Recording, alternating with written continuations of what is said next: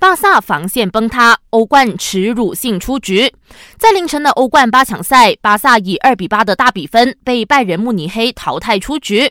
这一页已经被写入巴萨的悲惨历史，一战就创造出至少三个耻辱性记录。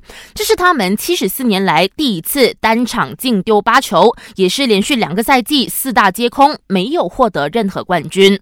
这场比赛后，主帅塞蒂恩成为了众矢之的。有消息说，上任短短半年的他，很快就会收到解雇信。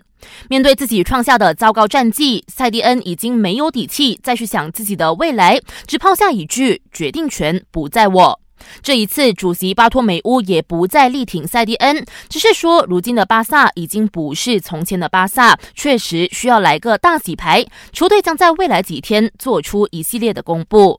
有消息说，遭遇个人职业生涯最惨痛失利的梅西，已经明确的告知高层，如果新赛季巴萨再不改革，哪怕有二十年的勤奋，他也会选择离队。